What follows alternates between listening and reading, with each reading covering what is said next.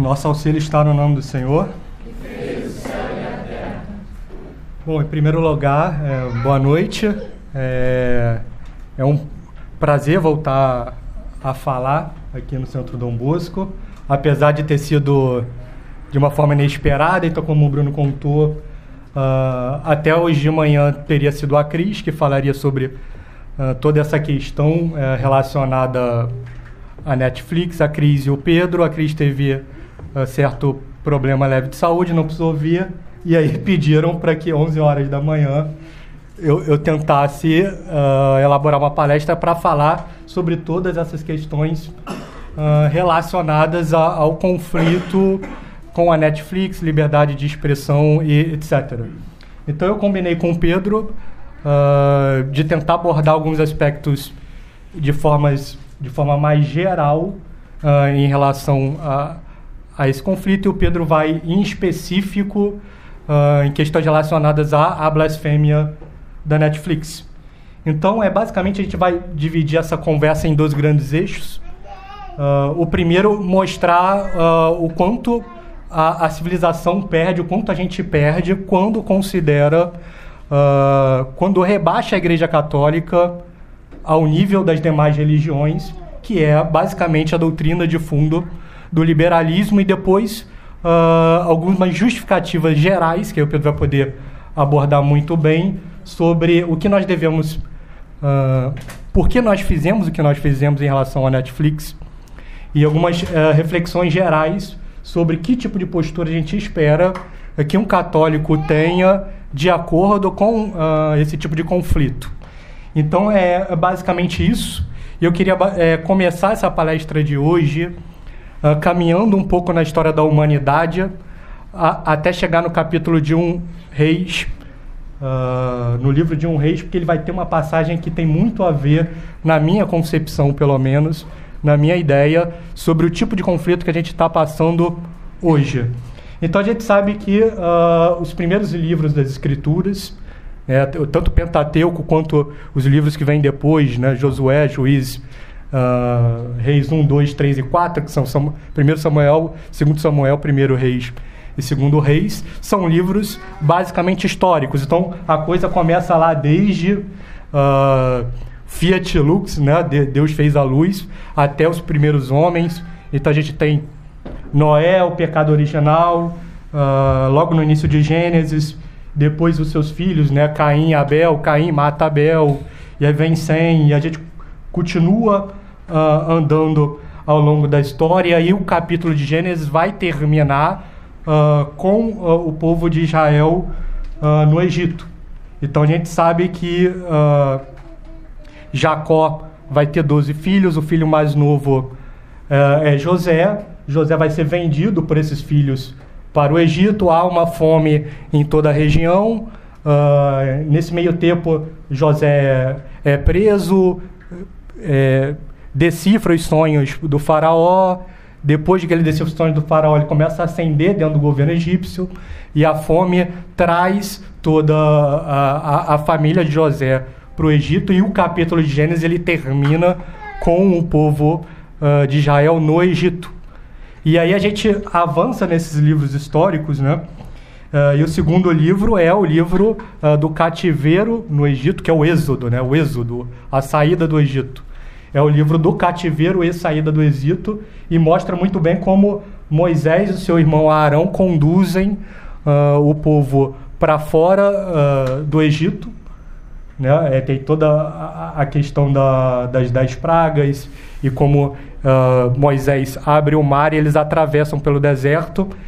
E, e, e assim a, a, história ela começa a ficar mais interessante e começa a ter um pouco a ver com o que a gente vai discutir hoje porque desde uh, o caminho pelo deserto ele vai ser tanto no caminho para o deserto quanto na chegada à terra prometida um caminho uh, muito claudicante.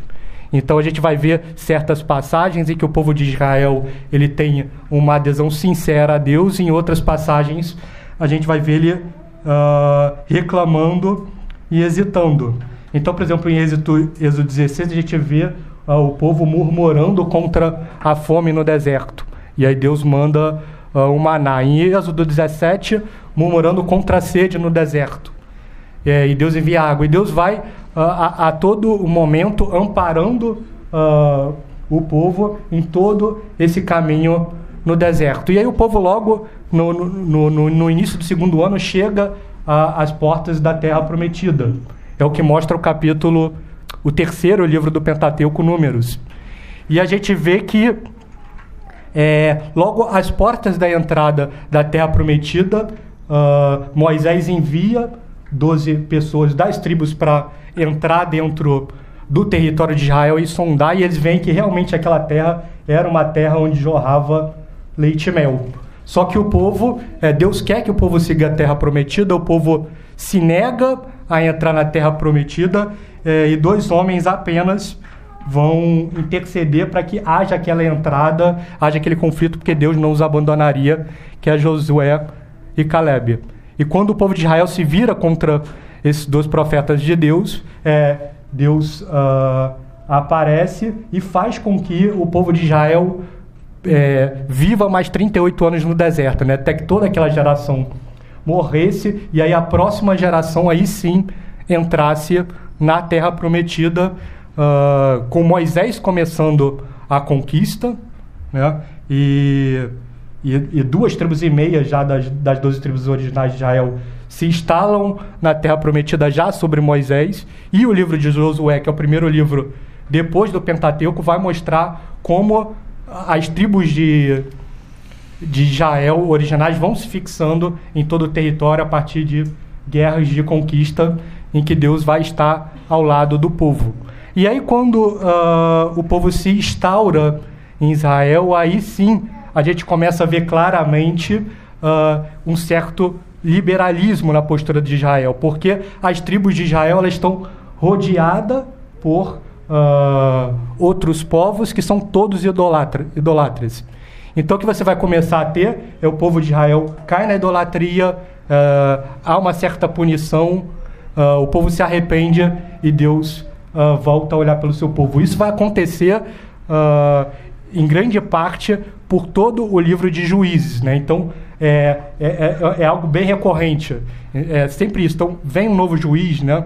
Entra a história de Sansão, que é talvez o juiz mais conhecido aí. Sempre o povo cai na idolatria, se arrepende, e aí Deus vem em seu socorro.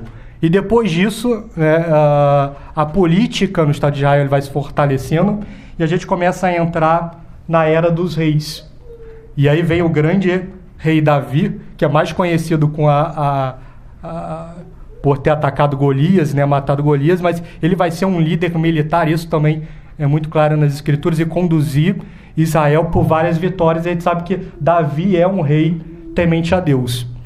E, e aí depois de Davi vem uh, o seu filho Salomão, e, e, Salomão já é um rei que, no final da sua vida, já vai começar a ser influenciado pelos outros povos e cair na idolatria. E quando Salomão morre, é, a, a, a, a, coroa do, do rei de Israel, que era tanto da tribo de Israel quanto da tribo de Judá, ela se reparte. Os filhos, é, a descendência de Davi vai ter a, a coroa de Judá e, e, e, a coroa de Israel vai ser dada para uma outra pessoa e, e, na coroa de Israel ela vai ser muito estável. Então, é, vejam que incrível, né?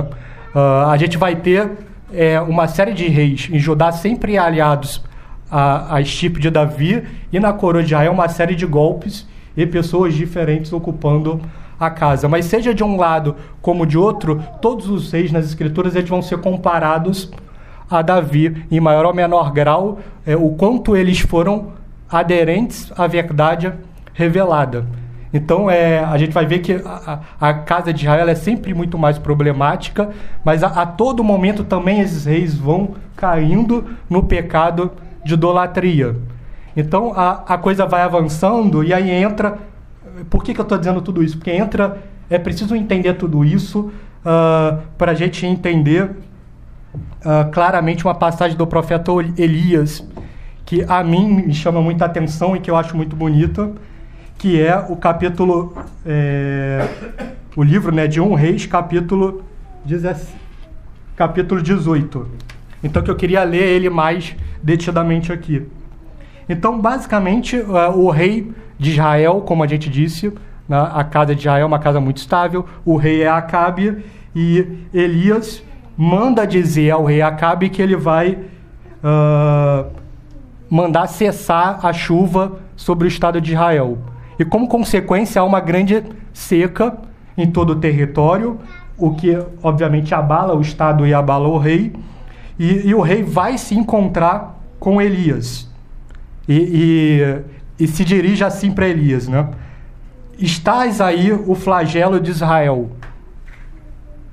E o profeta Elias responde: Não sou eu o flagelo de Israel, mas és tu e tua família, porque abandonastes os mandamentos de Yahvé e seguistes os Baais. Manda que se reúna junto de mim no Monte Carmelo todo Israel com os 450 profetas de Baal, uma das religiões idolátricas, e os 400 profetas de Azerá, que comem à mesa de Jezabel. E todos esses profetas dos, dos idolatras foram reunidos no Monte Carmelo com o rei e com Elias. E nesse momento aí, está uh, a passagem que eu queria trazer, Elias vai se direcionar para o povo de Israel uh, nessa, nesses termos. Povo de Israel, até quando claudicareis das duas pernas? Se Iavé é Deus, segui-lo. Se é Baal, então segui-lo a Baal. Então vejam, essa, esse termo, até quando claudicareis das duas pernas? Para mim é, é uma prefiguração perfeita do que é o liberalismo. Porque se existe um Deus revelado, qual é a única opção que é dada aos homens? A escolha ou a rejeição. Não o claudicar entre as duas pernas, como foi tão comum no Antigo Testamento e como é tão comum nos dias de hoje. É, então, a, a ideia é basicamente essa. Uh, essa pergunta que a gente deve se colocar sempre. Se Deus existe, se Deus veio ao mundo, a, única opção que a gente tem é escolha ou rejeição, nunca uma adoção discriminada de Baals, Azerais e do Deus verdadeiro. E se isso vale para o Antigo Testamento, mais ainda vale para o Novo. Por quê? Porque o, é, o Antigo Testamento ele é toda uma prefiguração do Cristo que vem. Então, a todo momento, cada profeta, cada passagem é uma referência a algum momento da vida de Cristo. Então, por exemplo, no deserto, quando o povo estava errante uh, e, e, reclamava contra Deus, e Deus enviou serpentes, as serpentes uh, picavam uh, os homens no deserto, os homens eh, judeus começaram a morrer e pediram uma ajuda de Deus. O que, que Deus fez? Mandou colocar uma serpente de bronze sobre uma haste, de forma que o povo judeu que contemplasse a serpente de bronze, depois de ter sido uh, picado pela serpente, seria corado. O que é a serpente numa haste, senão uma prefiguração da cruz de Cristo? Então, é, e Jonas. Então a gente sabe que o profeta Jonas ele é, tem a passagem em que ele é engolido pela baleia e ele fica submergido por três dias. Então, assim como Jonas ficou submergido por três dias no mar, Cristo haveria de ficar submergido por três dias na terra e ressuscitar como Jonas submergiu do mar. Então, é, Isaías capítulo 53 que é a, uma passagem clássica do Antigo Testamento, em que Isaías profetiza que o rei, que o Messias que haveria de vir, não era um Messias político, não era um Messias que ia dominar pelo temor, porque quando você tem um grande rei, um grande imperador, as pessoas elas respeitam e amam pelo medo de alguma retaliação, né? Então, por exemplo, com Henrique VIII, quantos católicos perderam a cabeça? E, e, Isaías 53 vai mostrar que o Messias que há de vir não vai reinar uh, pelo poder, mas vai reinar pela cruz, pelo amor. Porque só, só pela cruz uh, a gente pode amar a Deus uh, sem, eh, de um modo muito sincero e sem medo de retaliação. Então, algumas passagens do, de Isaías 53 para vocês verem como é Cristo uh, personificado e profetizado uh, séculos antes. E, no entanto, eram os nossos sofrimentos que ele levava sobre si, nossas dores que ele carregava. Mas nós o tínhamos como vítima do castigo, ferido por Deus e humilhado. Mas ele foi trespassado por causa das nossas transgressões, esmagado por nossas iniquidades. O castigo que havia de trazer-nos a paz caiu sobre ele. Sim, por suas feridas nós fomos curados ele foi maltratado, mas livremente humilhou-se. Vejam, em todo o Novo Testamento, em, por vários momentos os judeus tentam executar Cristo e a todo momento uh, Cristo consegue sair dessas ameaças porque e ele sempre quando ele sai de uma ameaça dessa ele vai dizer que não é a minha hora ainda e ele se entrega livremente então no jardim do Getsemane e, e aqui Isaías está dizendo foi maltratado né? como foi flagelado, uh, foi colocado as coroas, foi blasfemado, é, foi maltratado, mas livremente humilhou-se e não abriu a boca. Então, na crucificação, o que você tinha normalmente era que uh, os ladrões crucificavam, era uma dor tremenda. Então, uh, a coisa era tão violenta que todos os ladrões eles sempre blasfemavam, uh, queriam que as pessoas que estavam crucificando eles fossem para o inferno, etc. Começavam a gritar de dor. Há relatos de que alguns crucificados, para que eles parassem de, de blasfemar, se cortavam as línguas do crucificado. E Cristo em nenhum momento gritou. E Isaías diz aqui: é, foi maltratado, mas livremente humilhou-se e não abriu a boca.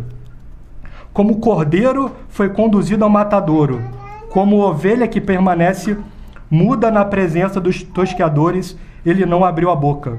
Após detenção e julgamento, foi preso. Deram-lhe sepultura com os ímpios. Seu túmulo está com os ricos. O túmulo que foi providenciado por um rico, José de Arimateia.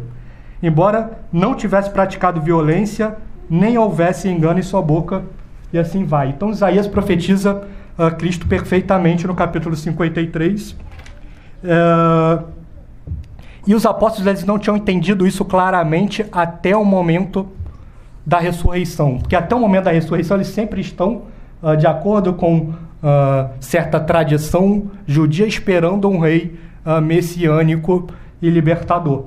E, e com a ressurreição tudo vai ficando mais claro. Primeiro porque Cristo explica.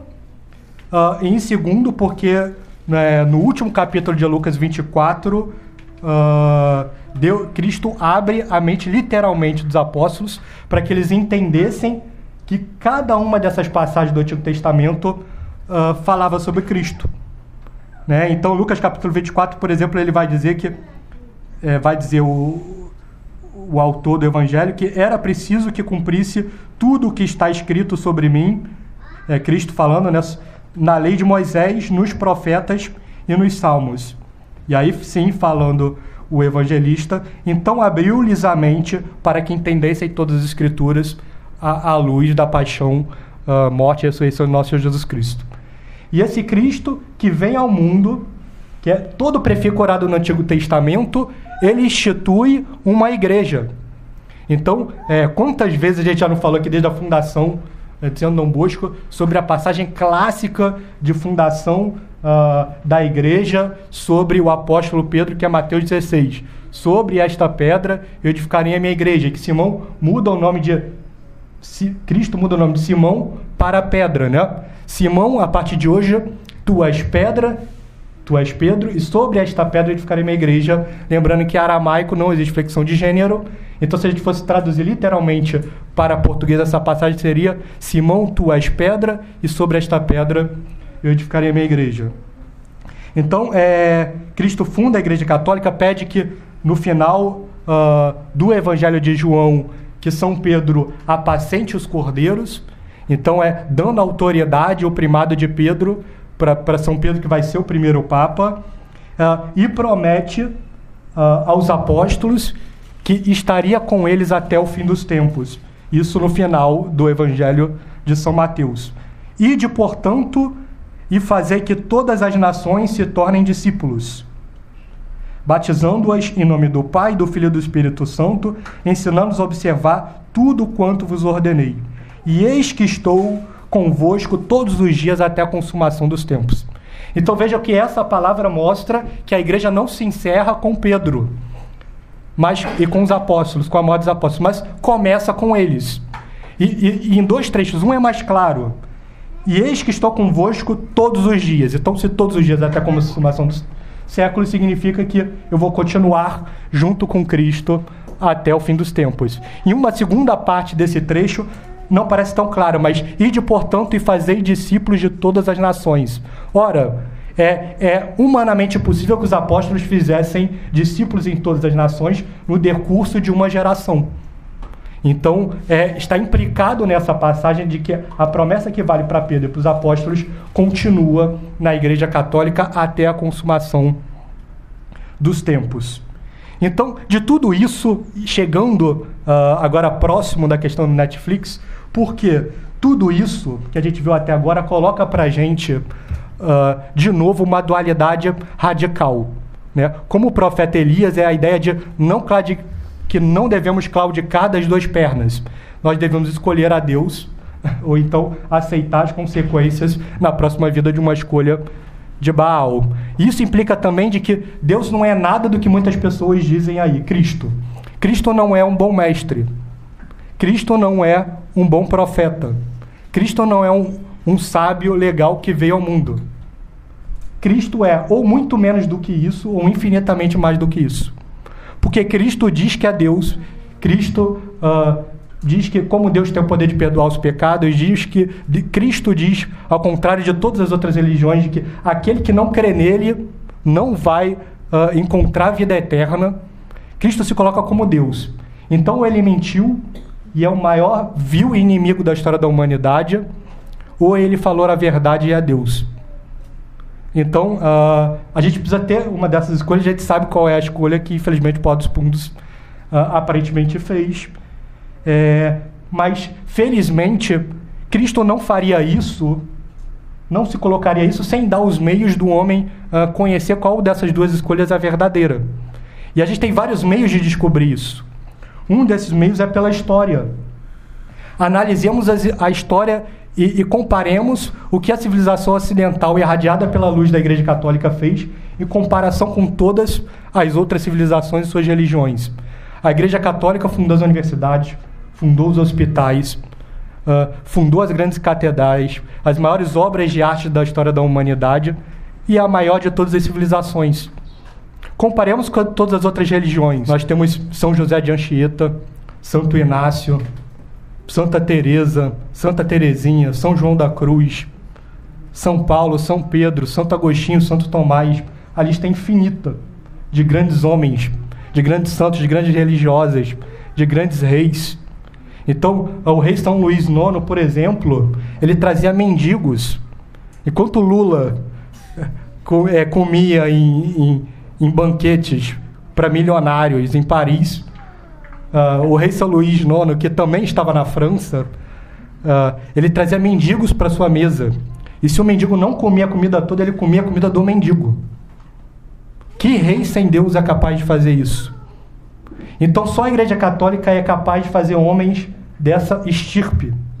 E homens tão unidos a Deus e capazes de fazer tão grandiosas coisas. Então vejam o tipo de coisa que a Igreja é, que a gente perde é, diante de blasfêmias como a, a do Porta dos Fundos. Mas a história é, a, a, apesar de pela história a gente ter fortes evidências da religião revelada, ela nem é a parte principal. Porque se a gente comparar a doutrina, então aí que a humilhação é maior ainda. Se vocês pegarem, eu faço esse desafio, coloquem essa meta para vocês hoje. Relerem uh, os capítulos 5 a 7 de São Mateus em casa. Nesses três capítulos de São Mateus está encerrado mais sabedoria do que qualquer coisa já produzida por qualquer religião e todas as religiões somadas. É o Sermão da Montanha.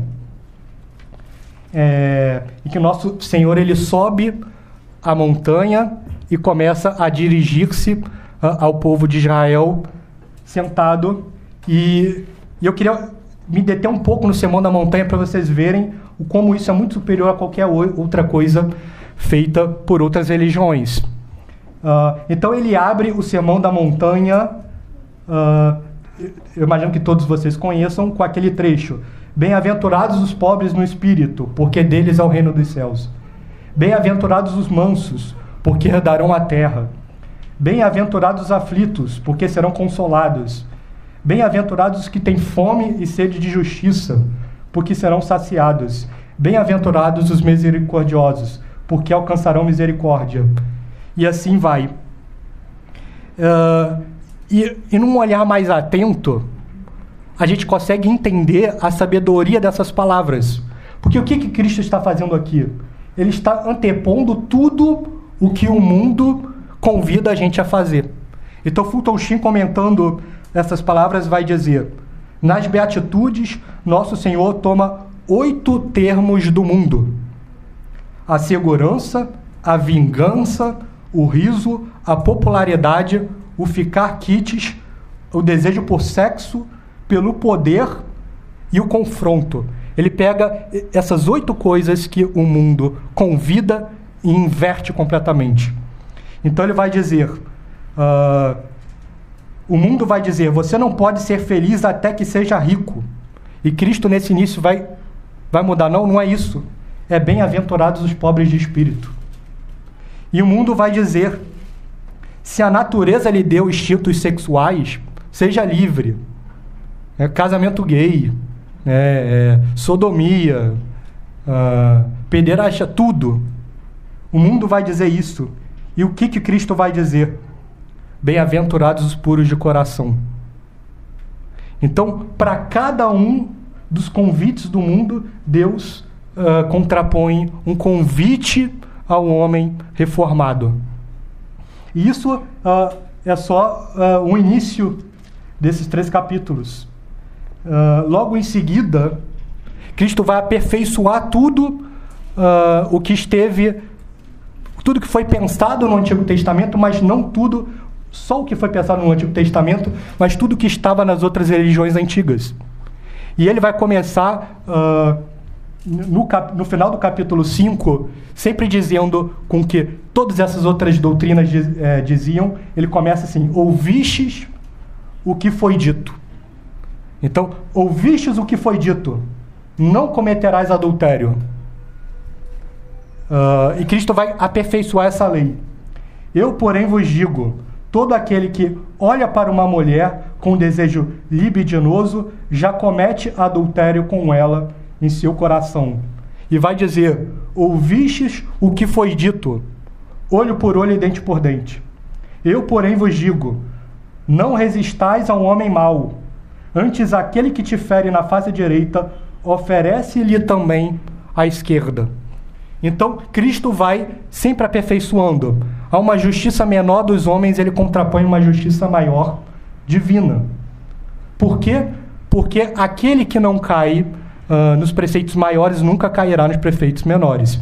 Então, na questão do adultério, por exemplo, o homem que tem o olhar puro, que consegue, uh, apesar de toda essa sensualidade do mundo moderno, em que uh, tanto as mulheres como os homens andam de uma forma muito e modesta nas ruas, etc. O homem que consegue se preservar disso, uh, tanto nas redes sociais quanto é, no, no, colégio, na faculdade, etc., e manter sempre conversas edificantes, quer dizer, uh, estar aderente a Deus nessa justiça maior, óbvio que a probabilidade dele de não cair nessa justiça menor, que é cometer uh, o adultério, é muito maior. Então, Deus vai nos convidar em cada uma das passagens dessa segundo trecho do Sermão das Bem-aventuranças a uma união cada vez mais íntima, a uma perfeição cada vez maior que não é vista em nenhuma religião do mundo antigo.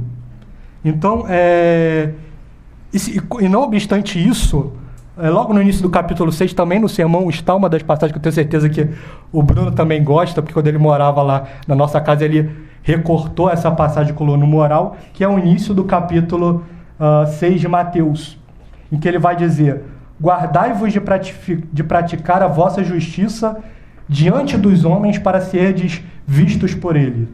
Do contrário, não recebereis recompensa junto ao vosso Pai que está nos céus.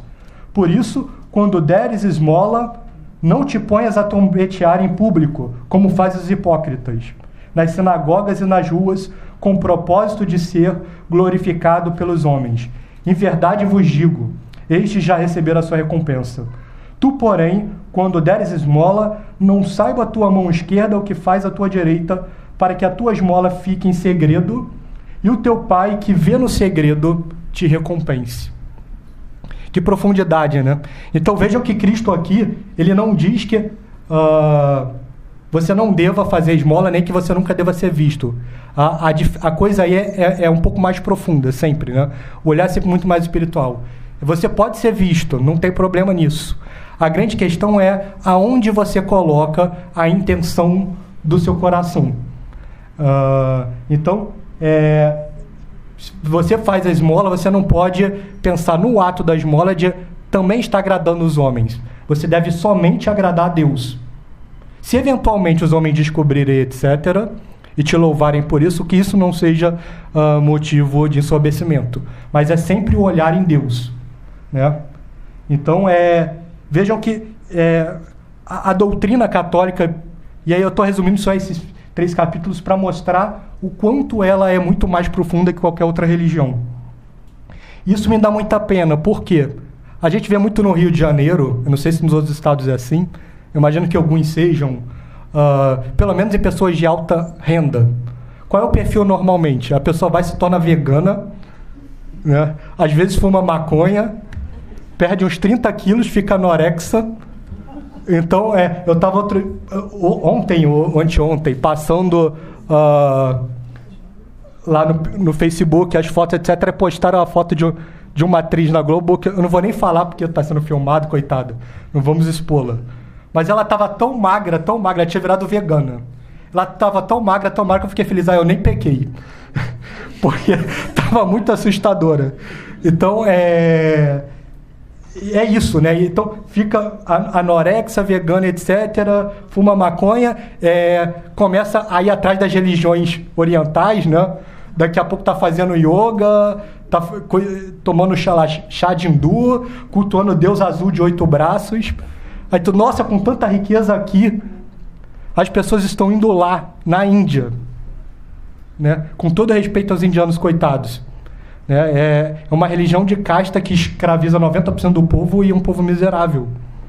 E as pessoas desprezam toda a, a, a doutrina da religião, da religião superior, da religião verdadeira, revelada, e vão lá no Oriente buscar sandices. Com que pena a gente uh, deve olhar uh, para tais pessoas, né? E são justamente essas pessoas que normalmente têm mais ódio à fé. Eu não duvido que uh, os integrantes do Porta dos Fundos sejam adeptos a, a, a essas coisas em maior ou menor grau. E se não bastasse a história, se não bastasse a doutrina, a gente tem os milagres. A multidão de santos na igreja. O que são os milagres? É a assinatura de Deus na história. Deus está dizendo: olha, eu estou aqui. Não basta toda a história, não basta a clareza com que é, todo o Antigo Testamento é confirmado em Cristo.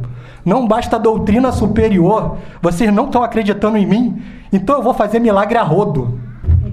Então, todo século existem dezenas e dezenas de santos com milagres e milagres a rodo, né? usando um termo mais popular. Você é, não basta, não precisa ser muito intelectual. Peguem a história da Revolução Protestante. Quantos milagres fez Lutero? Zero. Quantos milagres fez Calvino? Zero. Quantos milagres fez Henrique VIII? Zero. Todos os artífices da Revolução Protestante não fizeram milagres nenhum. Por quê? Porque Deus não assinaria uma heresia. E peguem a ordem que Deus suscitou para combater os revolucionários. Quem não leu ainda, Merchan, Tá aí os livros do CDB, a história da Companhia de Jesus já acabou, eu acho, né? São Francisco já acabou, eu acho, mas ainda tem Santo Inácio de Loyola. É milagre da primeira página à última. Querem conhecer a história do Brasil? Peguem a história do fundador do Brasil. Ou venham para a aula do CDB na terça que vem, que eu vou falar sobre ele. São José de Anchieta. É milagre da primeira página da sua vida à última. Nos últimos instantes da sua vida, ele estava fazendo milagre. Ele curou um índio minutos antes, antes de morrer. Então Deus está assinando a todo momento. E também no século XX. Não pense que é coisa do passado. Está aí o milagre de Fátima. Está aí Padre Pio de Petreuchina. Né? Eu, ah, eu tenho preguiça de ler livro. Comprem os filmes. Então, é, é assim, desculpa a gente não tem para ser ignorante. Tem o filme do Padre Pio recente, né? É, é, é sensacional. Quem não viu, vi, é, veja, né? Então, uh, está tudo aí uh, ah, para a gente acompanhar. Então, só vai para o inferno quem quer hoje. Porque a internet e, e as informações, elas estão aí para tudo isso. Então, é, dado todas essas coisas, e aí se aproximando, estou uh, montando todo um cenário para falar um pouco sobre Porta de Fundos e o Pedro aprofundar a discussão. Uh, mas então isso traz para a gente algumas uh, resoluções que são radicais. Porque se nosso Senhor realmente é completamente prefigurado no Antigo Testamento, se ele veio para esse mundo, se ele fundou uma igreja e fora dessa igreja não há salvação, então como que o Estado deve tratar essa igreja? Ora, qual é o fim último do homem? Para que, que a gente está nessa vida? É para trabalhar ganhar dinheiro? É para ser um ator de sucesso? É para ser um político? É para ser alguém famoso? É para ter 100 mil followers no Instagram? Não. A gente veio nesse mundo para amar a Deus nessa vida, de forma que, amando a Deus nessa vida, possamos estar unidos a Ele na próxima. Então, se o nosso fim é esse, o que, que o Estado deve fazer? Ele deve rebaixar uh, a religião verdadeira às demais, que nada contribuíram ou muito pouco à civilização, ou ele deve promovê-la e protegê-la? É óbvio que deve promovê-la e, e protegê-la. Então, por isso, devemos combater o Estado laico e promover o conceito de Estado católico. O Estado católico é o clero uh, como presidente ou como rei? Não. Né? O Estado católico significa que os leigos, católicos, obviamente, vão administrar os bens temporais, existe uma ordem temporal.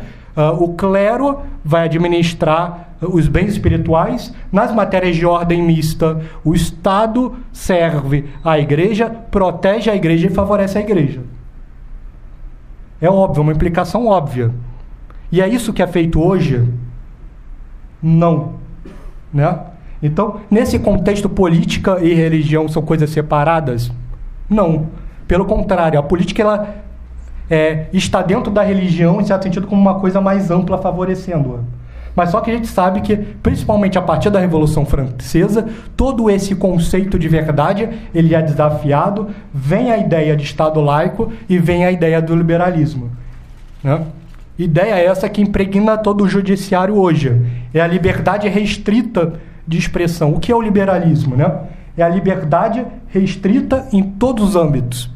É a ideia do Estado laico, liberdade de imprensa, liberdade de religião, liberdade de expressão. E a liberdade aí é, é uma liberdade completamente desvinculada da moral, como o Bruno falou aqui. Né? Então, é uma liberdade que você pode até agredir o próximo em alguns cenários. Então é óbvio que nesse cenário de, de tentativa de, do liberalismo de igualar a verdade ao erro, o que, que você tem? Se aproximando mais ainda da questão do Netflix, sempre a partir do advento do liberalismo, você vai ter sempre uma perseguição em maior ou menor grau à Igreja Católica em todos os estados do Ocidente. A, a, diferença é basicamente se a igreja em certo estado ele vai ser decapitado ou vai morrer de inanição. Então, na Revolução Francesa foi todo mundo decapitado. No Império Brasileiro, dominado pela maçonaria e pelo liberalismo, a Igreja Católica começou a morrer de inanição. Mas é sempre assim. Né? Uh, isso uh, mostra que, num cenário de liberalismo, cedo ou tarde, a gente sempre vai ser perseguido. Então, isso mostra que os católicos eles devem reagir, porque eles não têm escolha. Como eu postei uh, no Facebook recentemente, tem uma frase de um genocida russo chamado Trotsky, que eu sou obrigado a concordar, em que ele diz que uh, você pode não estar interessado na guerra, mas a guerra está interessada em você.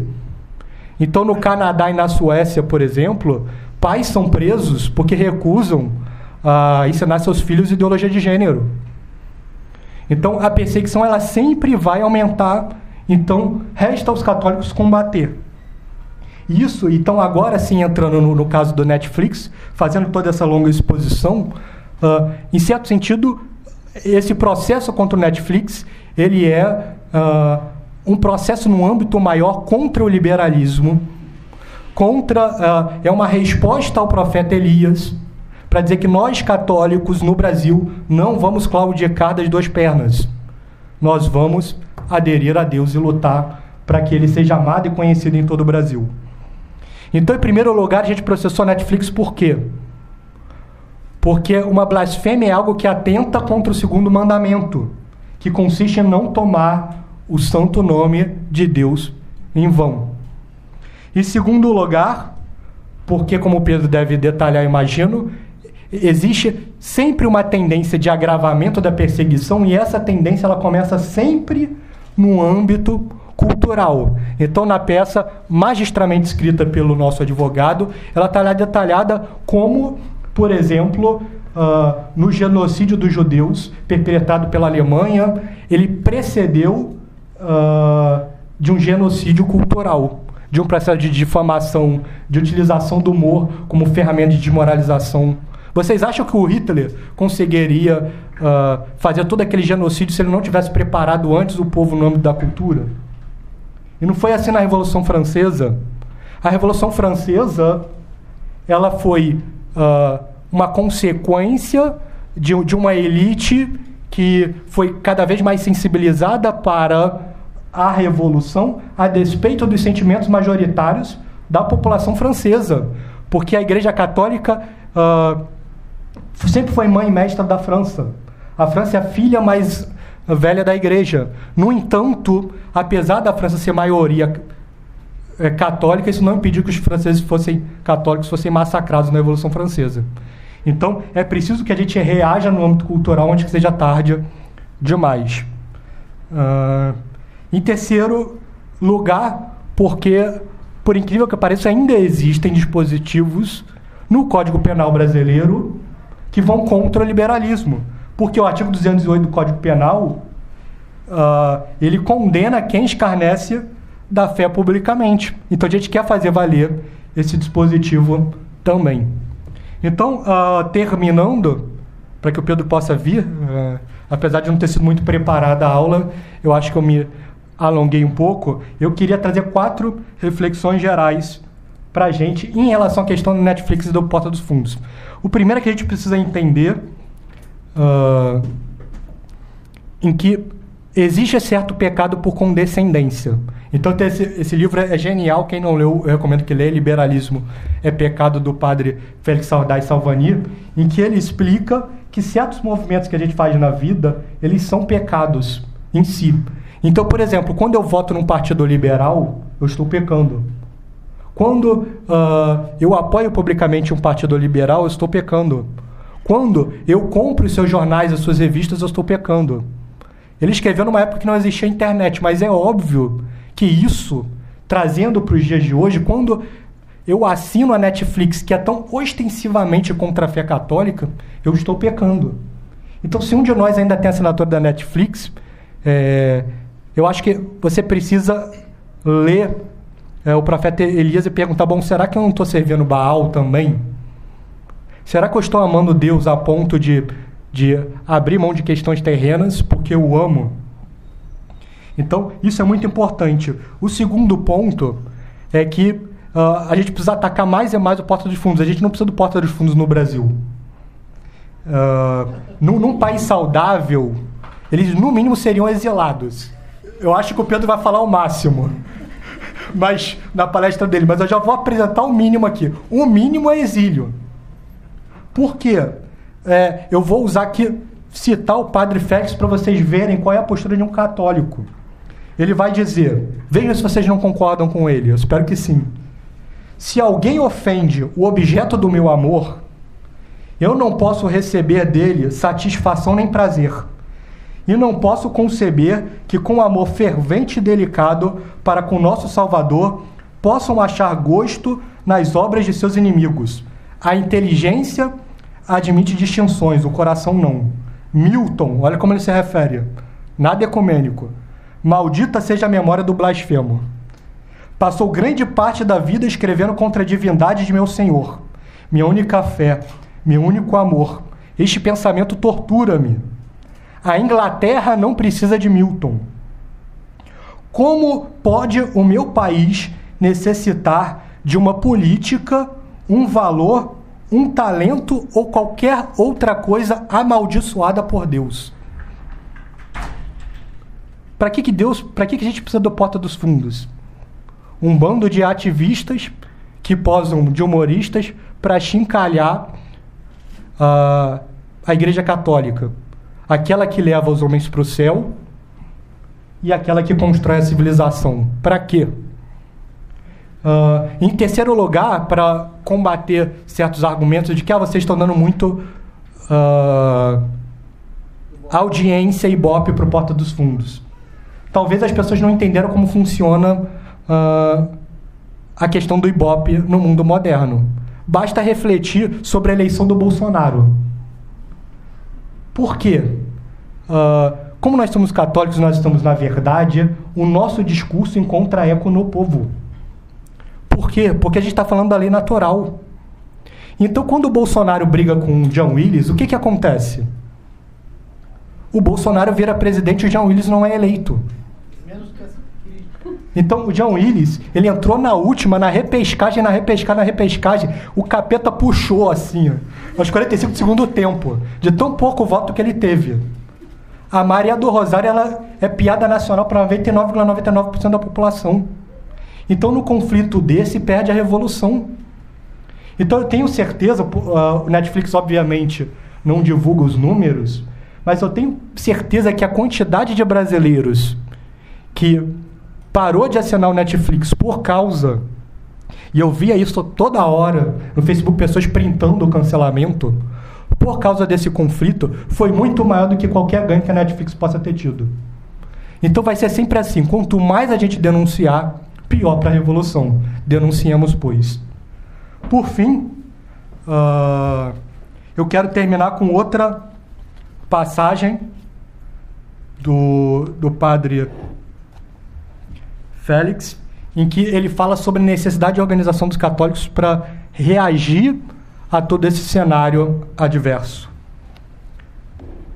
A organização de todos os bons católicos. Veja, a gente fala muito de organização, temos muito falar de organização nesses três anos de CDB. Né?